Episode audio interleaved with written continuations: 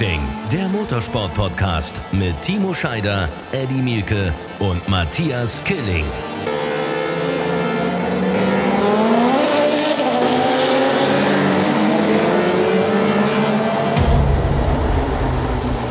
Sind wir.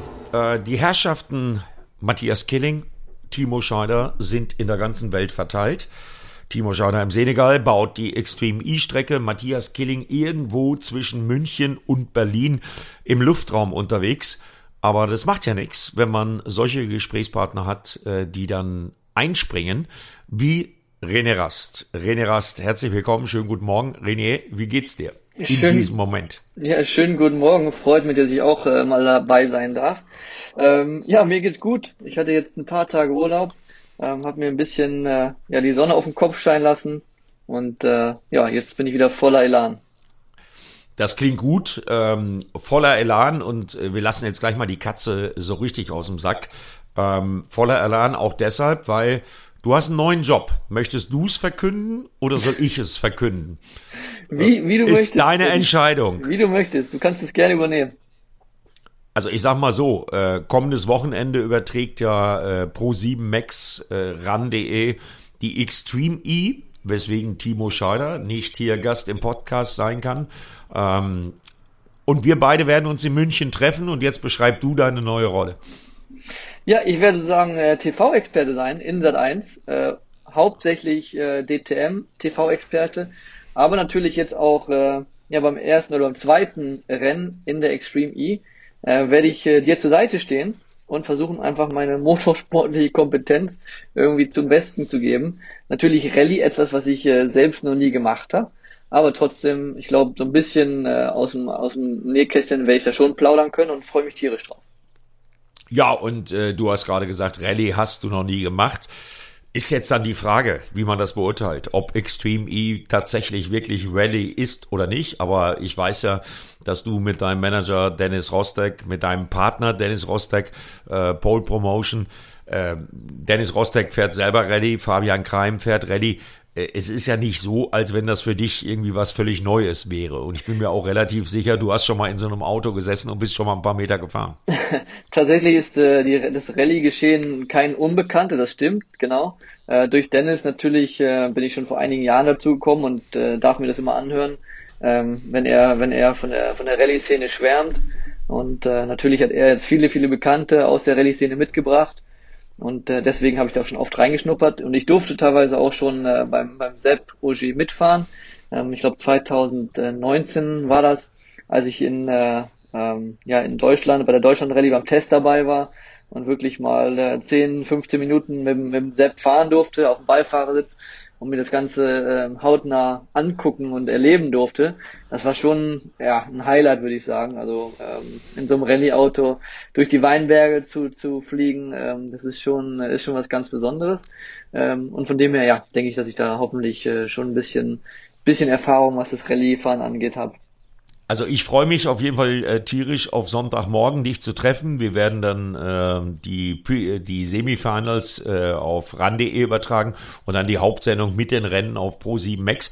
Bis dahin werden wir auch noch ein bisschen Infos kriegen aus dem Senegal, weil auch Daniel Abt ist ja äh, für Cupra im Senegal. Timo Schader ist vor Ort, baut die Strecke. Ähm, jetzt aber nochmal zurück auf die Fahrt durch die Weinberge mit Sebastian Auger. Hat das Andrea damals organisiert oder wie ist das zustande gekommen? Ja, ich glaube, das hat tatsächlich die Andrea organisiert. Die hat mich dann mal gefragt, hast du nicht mal Lust, äh, mit Sepp ein paar, paar Runden durch die Weinberge zu fahren? Und äh, so eine Chance lässt man sich natürlich nicht entgehen. entgehen.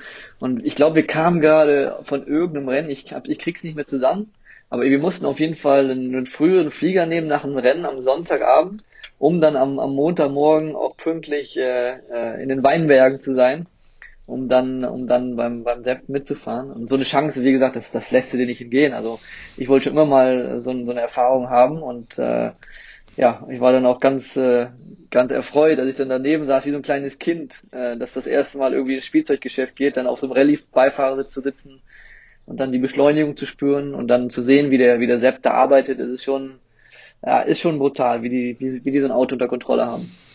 Äh, äh, beschreib das mal den Zuhörern. Ähm, wie ist das, wenn dann ein René Rast mit deiner Erfahrung, ich meine, du bist in Le Mans gefahren, äh, die Langstreckenautos, du bist DTM gefahren, Porsche Cup hast du dominiert.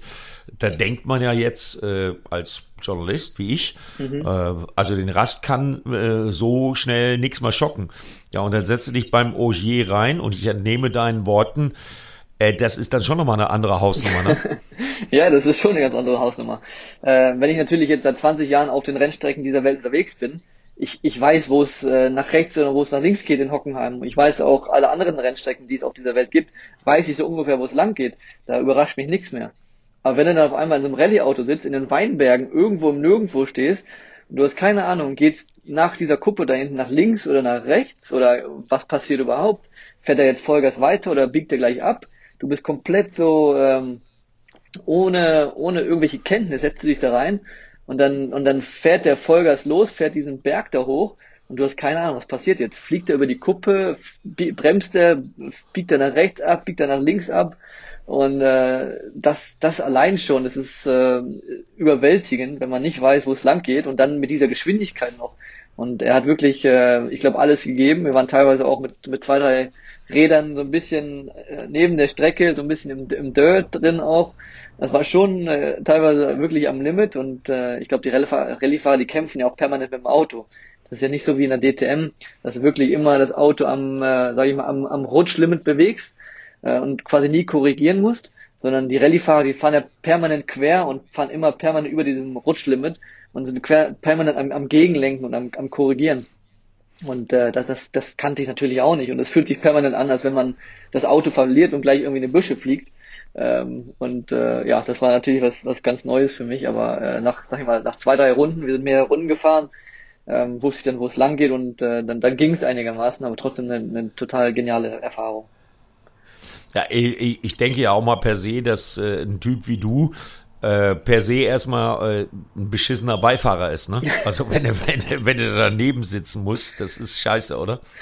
Ach, es geht eigentlich. Ich würde sagen, ich bin kein schlechter Beifahrer, wirklich nicht. Also ich habe ähm, bis jetzt noch nie irgendwie schlechte Erfahrungen gemacht. Ähm, Im Rennauto setze ich mich nie daneben, das habe ich mir irgendwann mal geschworen, dass ich mich im Rennauto im, im, im echten Rennauto nie daneben setze. Die Rallye, Rallye aus, war jetzt eine Ausnahme, Rallye war eine Ausnahme, weil ich einfach gesagt habe, der, der Sepp, der weiß, was er tut, das ist ein Test, das ist keine Rennveranstaltung oder kein Amateur. Aber ich würde mich nie im, im, beim Amateur irgendwo daneben setzen. Aber generell auf der Straße habe ich auch kein Problem, äh, neben, neben dran zu sitzen. Also da muss ich wirklich sagen, bin ich, glaube ich, sehr entspannt, was das angeht. Also deine Freundin äh, kann da entspannt sein. Ich weiß, dass das in der Familie Kaiser Augier äh, häufiger mal Diskussionen über die Felgen gibt, nach, nach dem Einparken. Also da ist Andrea aber auch Spezialistin, äh, muss ich sagen. Ähm, René, äh, ich finde das grandios, was mein Sender hinbekommen hat, dass ja. wir beide Sonntag zusammen die Extreme E kommentieren, weil das können wir den Zuhörern ja auch erzählen. Wir kennen uns schon lange. Wir kennen uns seit Two Limit. Äh, ich weiß noch, wie du Ralf Waldmann, äh, unseren leider verstorbenen äh, Freund aus der Motorradszene bei Two Limit unterstützt hast. Ich weiß noch jeden Tipp, den du mir gegeben hast. Ich erinnere mich an eine äh, Sequenz in Oschersleben, als ich mal den Scirocco Cup, äh, das Scirocco Cup Auto ins Kiesbett gesetzt habe und äh, deinen Kommentar von damals äh, werde ich nie vergessen. Also wir, wir, wir kennen uns schon länger ja. und jetzt treffen wir uns auf der Ebene. Ähm, jetzt mal so ein bisschen philosophisch gefragt.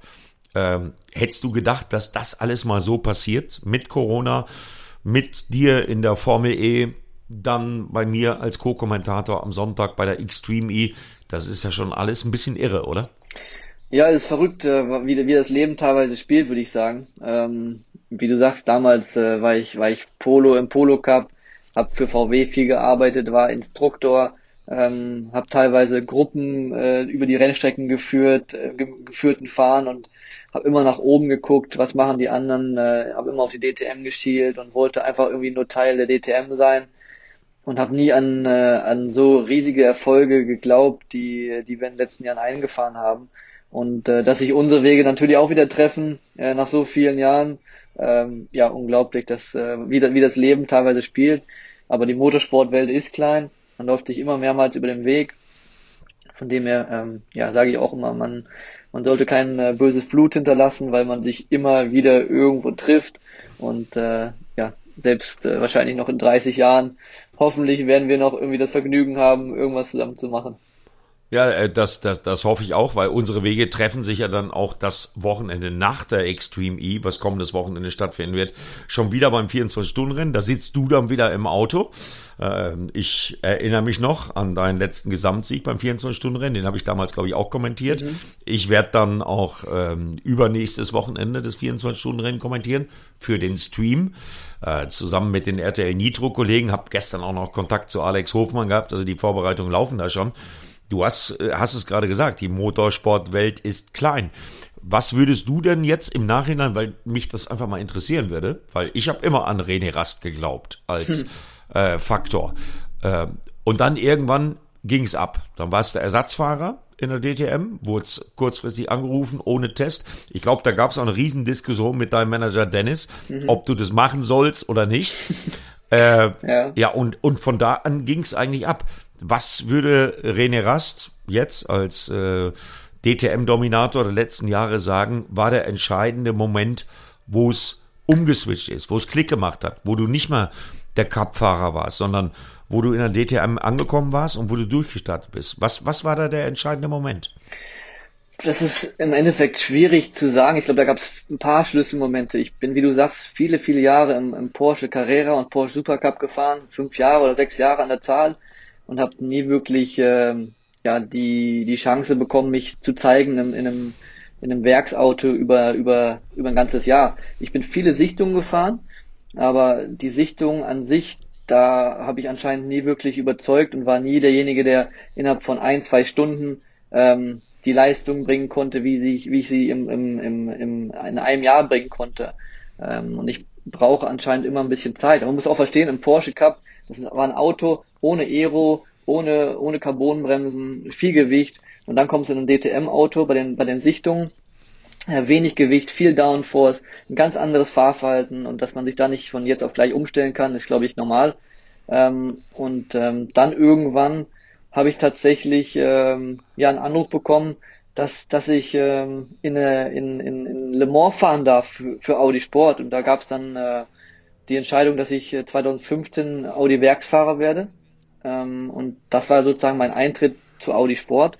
Bin dann 2015 ähm, in, in Le Mans mit Audi gefahren und äh, war dann dort quasi im, im Audi Sport Fahrerkader dabei und ähm, wurde dann äh, 2016, äh, wie du eben gesagt hast, äh, einmal nach Sandford gerufen, weil der Adrian genau. Tambay sich genau verletzt hatte am Daumen bei einem Rennen, wurde ich spontanerweise angerufen und durfte dort einspringen ähm, im, im DTM-Auto. Das war ganz kurios. Ich bin äh, das DTM-Auto in dieser Form noch nie gefahren und äh, ich saß dann am Sonntag in diesem DTM-Auto, Sonntagmorgen, ähm, im dritten freien Training. Also ich bin Samstag nicht gefahren, ich bin nur Sonntag quasi angekommen, ähm, im dritten freien Training eingestiegen und äh, mein, mein Mechaniker, übrigens der Rudi, äh, der auch die letzten vier Jahre mein Mechaniker war, der war da auch mein, mein Chefmechaniker, der hat dann quasi gesagt, so jetzt rausfahren und ich wusste nicht mal, wie man den ersten Gang einlegt.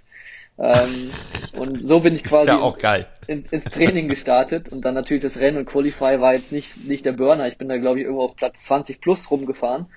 Ähm, aber habe dann meine ersten Kilometer gesammelt. Und dann war es so, dass Ende 2016 der Matthias Ekström äh, quasi nicht mehr DTM um die DTM-Meisterschaft äh, gekämpft hat und äh, gleichzeitig noch äh, WRX gefahren ist, also Rallycross gefahren ist und sich dann äh, auf WRX konzentriert hat und dann in Hockenheim quasi das DTM-Cockpit frei war. Sein Platz war frei. Und äh, der Dieter Gass mich dann ähm, in, in dieses Cockpit äh, gesetzt hat und ich dann wirklich zwei Rennen in, in Hockenheim fahren durfte, neben, neben Timo übrigens, neben Timo Scheider, der mein Teamkollege dann bei Phoenix ja. war. Ja. Ähm, und dort dann gleich im, im ersten Rennen äh, bin ich, glaube ich, Sechster geworden, habe die ersten Punkte eingefahren. Und ich glaube, das war dann sozusagen mein, äh, meine Eintrittskarte für ein komplettes Jahr in der DTM äh, 2017. Ähm, ja, aber wie, wie das denn alles zustande kam, auch wie das Leben so spielt, durch, durch äh, irgendwelche glücklichen Umstände bin ich dann da äh, so reingerutscht. Ne? Äh, äh, aber was für eine geile Geschichte, wie, wie, wie du das auch beschreibst, weil, äh, wie gesagt, ich werde den Moment in Oschersleben nie vergessen, wo wir hinter der Garage, nachdem ich mich geschämt habe wie Bolle, bei diesem, ich weiß nicht, ob du das noch weißt, bei diesem Scirocco Cup Test mit, ja, mit, mit Stefan Bradl, äh, dann wollte ich unbedingt schneller sein als Stefan Bradl ja. und dann schmeiße ich das Auto weg und äh, ich weiß noch, wie du mich dann da empfangen hast, äh, hast du ins Kies gesetzt. Äh, äh, so geil ist das manchmal. Wie wichtig ist denn für, für so eine Karriereplanung dann jetzt dein Umfeld? Weil äh, ist ja auch kein Geheimnis, äh, dein äh, Partner äh, in der Agentur Pole Promotion, Dennis Rostek, ist auch ein guter Freund von mir. Äh, und das ist dann, das kann man dem Zuhörer ja mal ruhig erzählen, so ein Zusammenspiel äh, zwischen uns immer. Ne? Also jeder weiß dann auch so ein bisschen, ja, äh, den kann ich jetzt nicht ansimsen. Aber wenn du dann zum Beispiel äh, Formel E fährst in Valencia, wenn, wenn ich dann als äh, Kommentator in München eine wichtige Info brauche, dann kann ich dich schon mal ansimsen. Aber wie wichtig ist äh, äh, für dich so, ein so ein Umfeld, äh, so eine Agentur zu haben? Weil ich glaube, das ist ja auch so ein bisschen ein Plan für die Zukunft, dass du dich da schon neu aufstellst für die Karriere nach der Karriere. Ja, definitiv. Also ich bin davon überzeugt, wenn ich den Dennis nicht gehabt hätte, dann würde ich jetzt keinen Motorsport mehr machen und hätte die, die Erfolge, die, die äh, ich habe, hatte, hätte ich nie in der Form gehabt. Also ich habe Dennis damals kennengelernt, 2005, 2006. Ich bin in Polo Cup gefahren und habe ihn dann 2006 das erste Mal wirklich äh, kennengelernt und 2005 kennengelernt. Und er hat mir dann quasi immer die Wege geebnet. Ähm, nicht nur die, die Drives besorgt, ähm, also nicht, nicht, nicht nur um die Teams gekümmert und um die Sponsoren und um die Verträge gekümmert. Das, das war natürlich sein Hauptjob. Aber er hat mich damals auch an die Hand genommen und hat mir quasi äh, vor jedem Rennen gesagt, pass auf, das Ziel ist ganz klar heute Sieg oder heute Punkte sammeln. Oder er hat mir immer so, eine, so einen Leitfaden gegeben, immer so eine Strategie gegeben, äh, wo ich hin muss äh, und das Endziel war immer natürlich die Meisterschaft. Und er hat mir quasi jeden kleinen Stein vor den Fuß gelegt und ich musste quasi nur diesen Weg gehen. Und ähm, und ohne ohne diese diese ganze Unterstützung von Dennis ähm, hätte ich das niemals geschafft und das, äh, das hat natürlich eine enge Freundschaft dann mit uns verbunden die letzten Jahre. Und äh, ich bin auch auch Paten, äh, Pate seiner, seiner, seiner Tochter. Also wir haben auch eine ganz enge Freundschaft, telefonieren jeden Tag. Und ähm, ja, wie du gesagt hast, wir haben jetzt diese, diese Agentur Pole Promotion gegründet vor zwei Jahren und äh, haben da jetzt ähm, unter anderem den Sheldon und den, den Kelvin van der Linde natürlich und ich glaube auch Team. Niki Team natürlich ähm, und äh, gerade bei den beiden van der Lindes, die sind jetzt beide in der DTM ich glaube auch, ähm, auch glaube ohne ohne die Unterstützung von Dennis ähm, wären die wären die beiden wahrscheinlich auch nicht so in der DTM, wie sie jetzt wären, sondern wahrscheinlich auch woanders unterwegs. Ähm, von dem her kann man schon sagen, dass ein, ein, ein Umfeld heutzutage im Motorsport so wichtig ist, dass jemand für dich pusht und dass jemand äh, dir die Infos gibt und und dir hilft, ähm, wo wo es nur geht. Und ich versuche natürlich auch den den beiden jetzt speziell ähm, immer unter die Arme zu greifen mit meiner Expertise, die ich habe, gerade in der DTM. Ähm, und ähm, ja, ich glaube, ohne, ohne so ein Umfeld ist es heutzutage ganz, ganz schwer, ähm, solche, solche Drives und solche Verträge zu bekommen. Dann, ja, äh, wie gesagt, Kelvin und Sheldon sind dies in der DTM und ich glaube, können sich da äh, nicht beschweren. Der, der Sheldon ist auch in der Formel E äh, Ersatzfahrer. Äh, bei BMW hat ein äh, DTM äh, Beide, be beide glaube ich, oder? Genau, Kelvin, Kelvin ist doch auch bei euch. Kelvin ist auch eingebunden ins, ins Formel E-Projekt bei uns bei Audi. Ähm, fährt natürlich äh, viel GT3 in der Vergangenheit und die ist ja auch noch äh, DTM zu, hinzu. Also ähm, ja, so, so, so, so, eine, so, eine, so eine Zusammenarbeit ist einfach extrem wichtig im Motorsport. Also äh, da freue ich mich jetzt schon mal als Kommentator mit dir. Äh, also das ist wirklich ein Lebenstraum für mich. Also äh, finde ich grandios, dass äh, wir beide uns am Sonntag in München treffen werden und dann Extreme E kommentieren werden. Aber das ist ja nicht das Einzige. Wir werden auch ähm, spätestens am Red Bull Ring zusammen die DTM kommentieren, weil die Herren Scheider und Tomczyk irgendwelche anderen Verpflichtungen haben. Ähm, ähm, ja. Hast du da drüber nachdenken müssen oder war das für dich ein logischer Schritt, dass du sagst, ach, warum nicht äh, mit dem Milke, Sat 1, Run Racing, DTM kommentieren? Das muss ja für dich als äh, DTM-Dominator der letzten Jahre auch was völlig Neues sein. Musstest du da überlegen oder hast du gleich gesagt, äh, könnte spannend sein? Nee, ich musste nicht lange überlegen. Ähm, ist für mich, wie du sagst, eine ganz neue Herausforderung, eine neue Aufgabe. Und äh, meine Formel E-Saison, die ist jetzt quasi äh, in, in ja, zwei, drei Monaten schon vorbei. Wir sind, wir sind mitten in der Saison, wir haben schon die Hälfte der Saison hinter uns, haben jetzt noch acht Rennen, also vier Wochenenden. Und äh, wenn sozusagen die DTM voll losstartet, ist meine Saison schon fast voll zu Ende. Das heißt, ich habe hinten raus im Jahr habe ich total viel Kapazität und auch äh, hoffentlich viel Zeit. Und ähm, ich bin auch jemand, der, der sich gerne Rennen anschaut. Weißt, ich bin nicht jemand, ähm, der, wenn er an der Rennstrecke ist, immer sagt, boah, ich will jetzt auch gern fahren. Natürlich würde ich hin und wieder auch gerne fahren, aber ich bin auch jemand, der sich gerne Rennen vor Ort anschaut. Und von dem her, ähm, ja, passte das wie, wie die Faust aufs Auge. Einfach um, um auch mal die DTM aus einer ganz anderen Perspektive zu sehen. Nicht hinterm Lenkrad zu sitzen und nicht diesen, diesen Druck zu verspüren, jetzt dieses Rennen zu gewinnen oder diese Punkte zu sammeln oder was auch immer, sondern einfach mal äh, die anderen machen zu lassen und einfach mal diese DTM auf mich wirken zu lassen von einer, aus einer ganz anderen Perspektive. Und äh, von dem her, ich bin da, ich bin da ja tierisch äh, gespannt, wie das, wie das sein wird und freue mich tierisch drauf.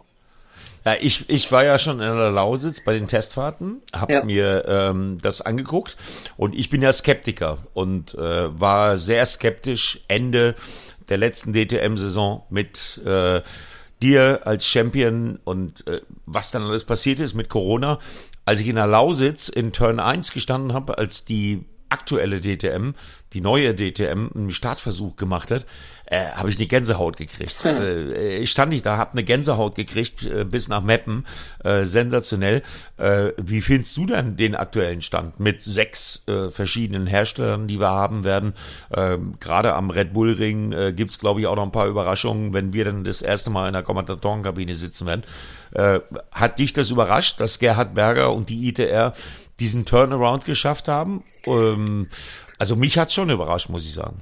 Ja, es war natürlich, die DTM-Zukunft war natürlich ungewiss eine Zeit lang und keiner wusste so wirklich, äh, nachdem das Class 1 Reglement dann äh, beendet wurde, äh, wie es weitergeht und ähm, keiner wusste wirklich, gibt's die DTM nächstes Jahr noch oder wie sieht's da aus? Aber ich war eigentlich zuversichtlich, dass der Gerhard ähm, es irgendwie hinkriegt, so wie er immer alles irgendwie hinkriegt. Das hat er bis jetzt immer geschafft. Ähm, war ich zuversichtlich, dass er dieses Jahr auch was, was Gutes auf die Beine stellt. Und ähm, die DTM wollte immer mehr Marken haben, mehr Markenvielfalt. Ich glaube, das haben wir dann in diesem Jahr, kriegen wir das. Wie du sagst, sechs verschiedene Marken, ähm, viele, viele Top-Fahrer aus der DTM von früher äh, noch dabei, viele junge Talente aus der GT3 dabei, die das Auto sehr gut kennen. Also ich glaube, da haben wir einen extrem spannenden Mix von Fahrern und äh, neuen, neuen Herstellern dabei. Und ja, ich, ich, ich glaube, das wird, das wird gigantisch werden. Natürlich, äh, Class 1 Autos waren schneller und waren wahrscheinlich auch spektakulärer äh, von den Rundenzeiten her. Ähm, aber ich glaube, äh, dass, dass der, der Fan an sich, der will, der will Motorsport haben mit verschiedenen Marken, verschiedene Fahrer. Ich glaube, das ist da das, worum es geht. Und für mich war es auch ganz wichtig, dass die DTM als Plattform weiter besteht. Denn wenn wir mal zurückschauen, die letzten 20 Jahre, was aus der DTM hervorgekommen ist, welche Fahrer hervorgekommen sind, ähm, die sind teilweise jetzt alle noch äh, in der Formel 1 oder viele Formel 1 Weltmeister auch aus dem DTM-Umfeld entstanden. Und genau. ähm, wenn dieses DTM-Umfeld nicht mehr existieren würde, dann würde ganz, ganz viel vom, vom Motorsport wegbrechen. Nicht nur in Europa, sondern auch weltweit. Ähm, denn wo können sich dann noch junge Fahrer äh, beweisen? Wo können noch äh, Formelrennserien äh, aufleben und, und Fahrer äh, sich beweisen. Und äh, deswegen nicht nur die DTM-Serie an sich, sondern die ganze Plattform an sich, DTM, war für mich ganz wichtig, dass es das weiterhin gibt, um einfach den, den Motorsport äh, weiter leben zu lassen.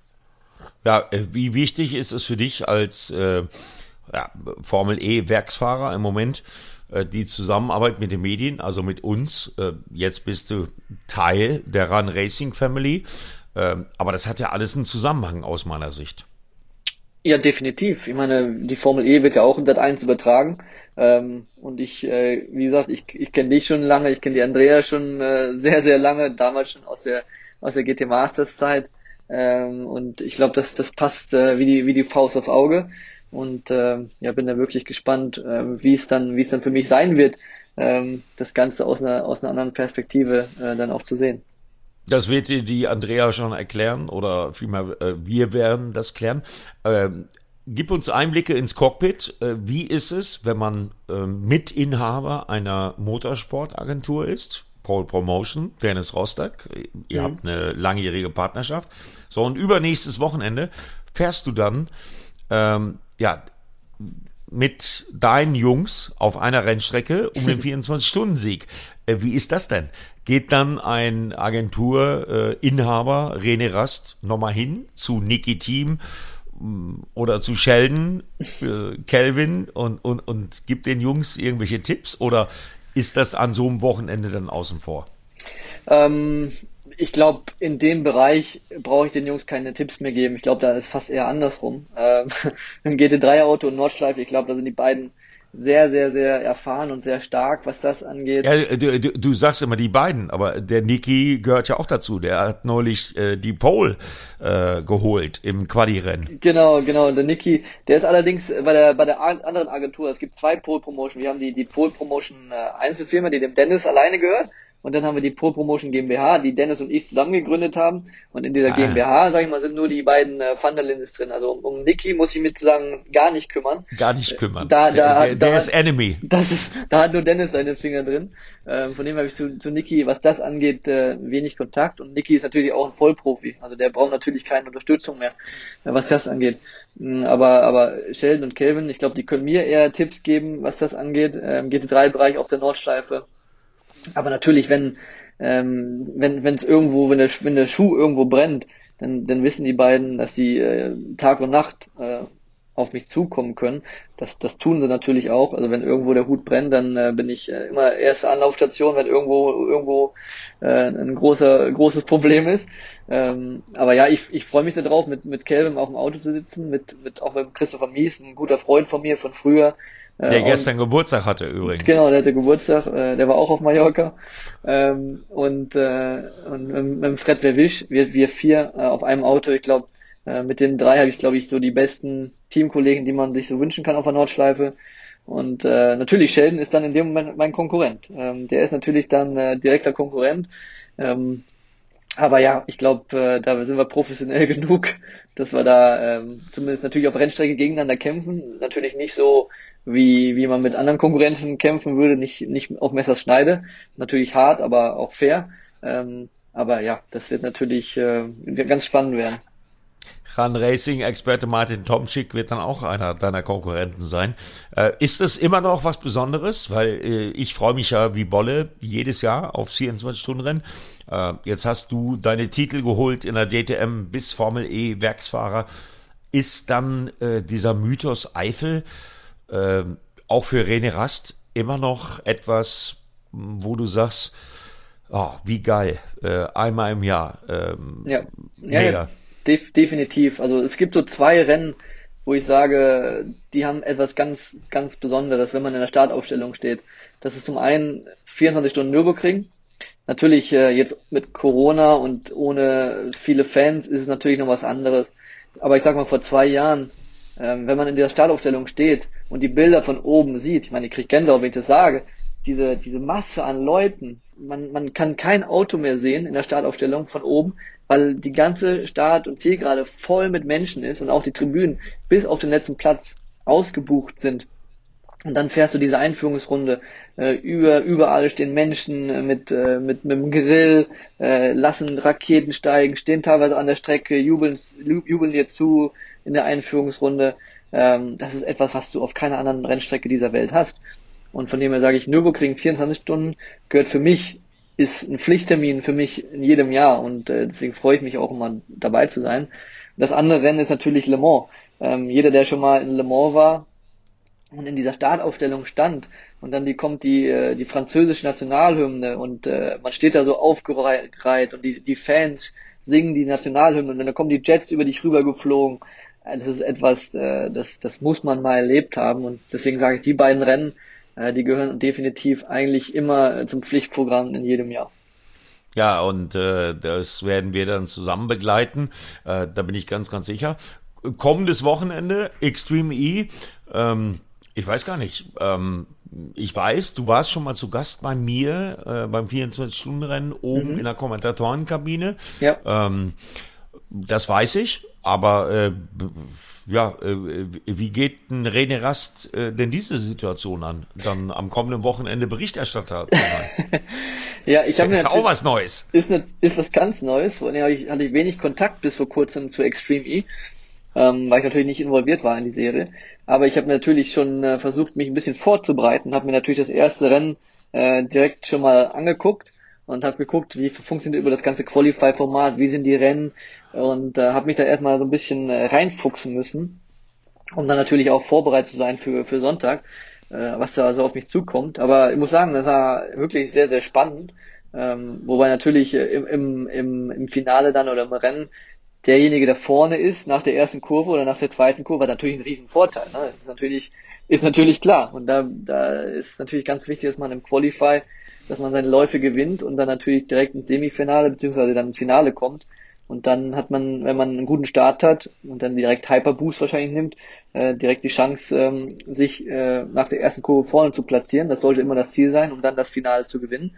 Also von dem her, ich bin gespannt, wie die Strecke ist. Ähm, äh, Timo hat mir gesagt, die wird selektiver als äh, zuvor in Saudi-Arabien. Also langsamer, ja. Aber selektiver mit Sprüngen und, und ähnlichen Geschichten. Also ich habe äh, mit Timo Schreider Kontakt gehabt. Okay. Äh, der baut, der baut ja die Strecke. Ja. Äh, also das wird schon lustig. Äh, hat dich eigentlich niemand gefragt, äh, ob du, okay, jetzt ich bin ja froh, dass ja. du am Sonntag an meiner Seite bist ja. als äh, Co-Kommentator. Ähm, äh, war äh, Extreme E ein Thema für dich als Fahrer? Nicht wirklich, nee. Ich wusste ja, dass ich die, die Formel E äh, als Hauptprogramm habe und ähm, deswegen haben wir ja auch die, die DTM äh, sozusagen uns dagegen entschieden, beide Programme zu machen, weil ich hätte mit Sicherheit auch äh, die Möglichkeit gehabt, in der DTM dieses Jahr zu fahren. Nur im Endeffekt, die Formel E ist so komplex, dass, äh, dass es eigentlich gar keine Zeit ist, sich auf eine andere Rennserie noch zu konzentrieren. Denn auch wenn wir jetzt nur noch vier Wochenenden Formel E haben, es sind jetzt drei Monate komplett Vollgas. Also jeder Tag ist zwischen den Rennen geblockt mit, mit irgendwelchen ähm, Simulatortagen oder Vorbereitungs- oder Nachbereitungstagen für die Formel E. Das heißt, du hast gar keine Chance, neben der Formel E äh, noch eine andere Rennse Rennserie auf dem Level zu fahren, äh, wie ich es in der Vergangenheit gemacht habe. Und äh, wenn ich eine Rennserie fahre, dann äh, gebe ich entweder alles oder, oder ich lasse es. Und äh, für mich war es daher keine Option, die DTM nebenbei zu machen oder auch eine Extreme E einfach nebenbei zu machen. Und äh, das bin ich ich. Und von dem her bin ich eigentlich froh, dass ich, äh, dass ich im Endeffekt nur eine, eine Rennserie fahre und äh, mich dort voll auf die eine Rennserie konzentrieren darf. Ja, äh, ich bin auch froh. Ich glaube, die Zuschauer am Sonntag werden auch froh sein. Nico Müller geht einen anderen Weg. Also mhm. ähm, der fährt nach wie vor DTM. Dein ja. äh, jetzt war ja faszinierend zu beobachten. Zwei geile Typen, äh, die ich beide auch sehr mag. Äh, und dann kämpfen die um den Titel. Und mhm. äh, der Nico wird so hört man, ist noch nicht offiziell, äh, darf man noch nicht offiziell sagen, aber der Nico wird in Monza am Start sein und nicht wie du dann in Puebla. Äh, wird ja auch ein großer Tag im äh, Run Racing Segment, weil wir mittags die äh, DTM aus Monza übertragen werden und ja. abends dann die Formel E aus Mexiko. Der Nico geht einen anderen Weg. Hättest du dich anders entschieden, wenn du vor der finalen Saisonplanung gewusst hättest, es gibt nur zwei Überschneidungen? Nee, ich glaube nicht. Ähm, weil ja, wie, wie ich eben schon kurz gesagt habe, ich glaube, der, der Hauptfokus sollte immer sein, am Ende des Jahres ähm, um, den, um die Meisterschaft zu kämpfen oder zumindest alles gegeben zu haben, um äh, diese Meisterschaft äh, zu gewinnen. Und ich habe letztes Jahr gemerkt, ähm, ich bin ja im Endeffekt sechs Formel E-Rennen gefahren und dann am gleichen Wochenende danach oder ein paar Tage später DTM gefahren und das hat mir überhaupt nicht äh, überhaupt nicht getaugt. Ähm, ähm, ich ich brauche einfach diese diese volle Konzentration auf eine Rennserie und ähm, deswegen bin ich bin ich froh, dass, dass es so gelaufen ist. Ähm, wenn ich, ich, ich kann mich nicht ich kann mich nicht zwei oder zehn zehn teilen und, und ich habe so viele Projekte nebenbei noch. Natürlich unter anderem noch die die die Managementagentur. Ich habe noch eine, Familie nebenbei, die natürlich auch noch ein bisschen Zeit haben möchte und noch äh, noch viele andere Projekte, private Projekte, die natürlich auch noch äh, nebenbei laufen. Und von dem her ähm, ist, ist Motorsport war früher immer der Großteil meines Lebens und es ist immer noch ein großer Teil meines Lebens, aber irgendwann mit einem gewissen Alter musst du dann auch für dich entscheiden, möchte ich, äh, möchte ich mein, mein Hauptteil des Lebens mit dem Motorsport verbringen oder muss ich vielleicht jetzt auch schon mal zusehen, dass ich mein, mein Privatleben und andere Dinge vielleicht, um, um die ich mich vielleicht in der Vergangenheit nicht so sehr gekümmert habe, muss ich mich da jetzt vielleicht auch ein bisschen mehr drum kümmern. Und da muss man einfach diese Balance finden, die ich, glaube ich, für mich dann jetzt auch gefunden habe, dass ich sage, ich mache Motorsport und möchte Motorsport weiter betreiben, aber nicht mit, äh, nicht mit aller Gewalt, dass ich jedes Wochenende äh, auf, auf einer Rennstrecke sein muss, so wie ich es früher gemacht habe, das, das möchte ich nicht mehr. Ja, das äh, kann ich absolut nachvollziehen. Das ist, ist ja dann auch so bei aller Leidenschaft. Aber jetzt gib uns mal einen Einblick. Also ich habe äh, die Rennen kommentiert, habe äh, phänomenale Aufholjagden von dir gesehen in der Formel E, aber habe dich dann auch, um einfach nur mal Monaco als mhm. Beispiel zu nennen, äh, dich äh, in der Leitplanke gesehen. Mhm. Ähm, wie beurteilst du deine bisherige Formel E-Saison? Ähm, ja, schwierig würde ich würde ich es bezeichnen. Also vor der Saison habe ich mir gesagt, okay, Lukas ist mein direkter Teamkollege. Ich muss mich an Lukas orientieren, weil wir sind auf dem gleichen Auto, im gleichen Team. Und wenn ich wenn ich annähernd an der Leistung an Lukas anknüpfen kann, dann ist das für mich ein zufriedenstellendes äh, Ziel, weil Lukas ist im Endeffekt der erfolgreichste und erfahrenste Formel E-Pilot, den es gibt. Und der hat mit Abstand die meisten Punkte geholt in der Formel E bis dato. Also muss er ganz klar das Ziel sein, dass ich so dicht wie möglich an Lukas dran bin. Und äh, bis dato, ähm, mir jetzt gestern nicht mehr gesagt, ich habe mehr Quali, also ich habe glaube ich vier Qualifies gewonnen gegen ihn, er hat drei, also er war dreimal schneller als ich und ich ja. viermal. Und ich bin in der Meisterschaft vor ihm. Natürlich hatte er viel Pech. Ähm, ähm, aber ich hatte auch oft Rennen, wo ich gesagt habe, okay, ähm, wir hätten viel mehr rausholen können, wenn gewisse Dinge anders gelaufen wären. Von dem her, das Ziel habe ich zumindest erreicht, dass ich so dicht dran bin wie, wie möglich an Lukas. Aber natürlich ähm, die Meisterschaftsplatzierung P8 im Moment ist nicht ganz das, wo ich natürlich mit zufrieden bin. Ich will immer äh, Rennen gewinnen, ich will Meisterschaften gewinnen und das ist auch unser unser Ziel. Ähm, die die Pace im Rennen, die ist immer phänomenal. Wir waren bis jetzt immer in der Lage ähm, Rennen zu gewinnen von der Pace, die wir haben, aber wir stehen meistens zu weit hinten. Und das ist unser Hauptproblem, das Qualify, dass wir da einfach nicht nach vorne kommen. Natürlich auch immer geschuldet der Situation, dass äh, wenn du in der Meisterschaft unter den ersten sechs bist oder achter bist, dass du immer in den schlechtesten Qualify-Gruppen, in der Gruppe 1 oder Gruppe 2 startest, so wie es bei mir jetzt immer der Fall war. Das heißt, ich war immer in der Gruppe 1 oder Gruppe 2. Und das, das führt natürlich dazu, dass du auch immer die schlechteste Strecke hast, was dazu führt, dass du meistens Platz 15 oder weiter hinten stehst. Und dann musst du irgendwo von Platz 15 oder Platz 20 dich nach vorne arbeiten. Und das ist in der Formel E extrem schwierig. Und ähm, wir hatten ein Rennen in Riad, da war ich in der dritten oder vierten Startgruppe. Das war das einzige Rennen. Und da waren wir dann auch Dritter im Qualify. Da standen wir vorne gestartet. Und ähm, da habe ich dann Druck gemacht auf den Führenden, auf Nick de Vries, da war ich Zweiter. Und äh, hätte das Rennen, Rennen auch gewinnen können, bis dann ein Safety Car kam, was dann wieder alles durcheinander gewürfelt hat. Also ohne, ja. ohne dieses Safety Car bin ich der Meinung, hätten wir das erste Rennen direkt gewonnen. Ähm, aber ja, es ist, ist es nun mal so, die Formel E ist verrückt und viele können sagen, hätte, wäre, wenn. Das kann jeder sagen, das kann auch ich sagen. Von dem her ist es äh, wahrscheinlich die Mannschaftssituation so, wie sie ist. Wir sind nicht stark genug im Qualify, wir müssen besser im Qualify werden. Im Rennen sind wir bären stark, aber starten immer zu weit hinten. Äh, geile Einblicke, aber jetzt bin ich mal, nur damit du dich schon mal dran gewöhnst, äh, der fiese Journalist, mhm. der sagt dann, äh, okay, Lukas Di Grassi ist die eine Seite der Münze, aber Robin Freins, mhm. dein langjähriger DTM-Rivale, fährt das gleiche Auto wie du. Mhm. Und der ist Meisterschaftsführender. Genau. Das ist dann äh, die andere Seite der Medaille. Da müssen wir uns dann auch fragen, was, was macht Virgin besser als wir? Die Frage haben wir uns natürlich gestellt. Ähm, aber es ist auch so wie in der DTM. Ähm, ich bin in den letzten Jahren immer ein Setup gefahren, was, was kein anderer gefahren ist und wo keiner, kein anderer mit klarkam, sage ich mal. Und äh, so ist es wahrscheinlich auch in der, in der Formel E, dass, äh, dass, dass Robin etwas gefunden hat, was für ihn extrem passt. Nur dieses Setup dann zu kopieren und zu sagen, okay, Robin ist damit schnell, jetzt ist, packen wir dieses Setup an unser Auto, jetzt müssen wir damit auch schnell sein. Das ist äh, leider nicht, nicht immer der Fall. Und ähm, von dem her fehlt uns auf Robin meistens nur im Qualify äh, die, diese, diese zwei, drei, vier Zehntel, die wir ab und zu zu langsam sind. Aber im Rennen sind wir eigentlich immer stärker. Also im Rennen, äh, wenn man sich die, die Rundenzeiten anschaut und die, die Statistiken, dann sind wir eigentlich immer mit das schnellste Auto. Nur ähm, wir starten halt meistens hinter ihm und das ist das Problem. Ja, äh, das ist das Problem. Wie, wie muss sich äh, der Zuhörer das vorstellen? Ist es dann schon so, weil äh, wir können es ja erklären. Also äh, Robin Freins fährt das gleiche Auto wie du für Envision Virgin Racing. du bist Audi-Werksfahrer. Äh, geht dann ein René Rast schon mal nach so einer Trainingssession hin zu Robin Freins und fragt Robin Freins oder machen das die Data-Ingenieure? Wie, wie sieht es aus? Nee, also natürlich, wenn ich irgendwas Spezielles hätte, ähm, würde ich ihn vielleicht fragen, aber ähm, in der Regel sind wir schon zwei unterschiedliche Teams und auch Konkurrenten. Wie du sagst, er kämpft um die Meisterschaftsführung im Moment und ähm, ich bin halt sein direkter Konkurrent. Er wird mir mit Sicherheit nicht sagen, was er anders macht als ich. Und wahrscheinlich kann es auch gar nicht, ähm, weil, ähm, weil wenn ich mir die Daten angucke, dann ist jede Runde anders von ihm und von mir.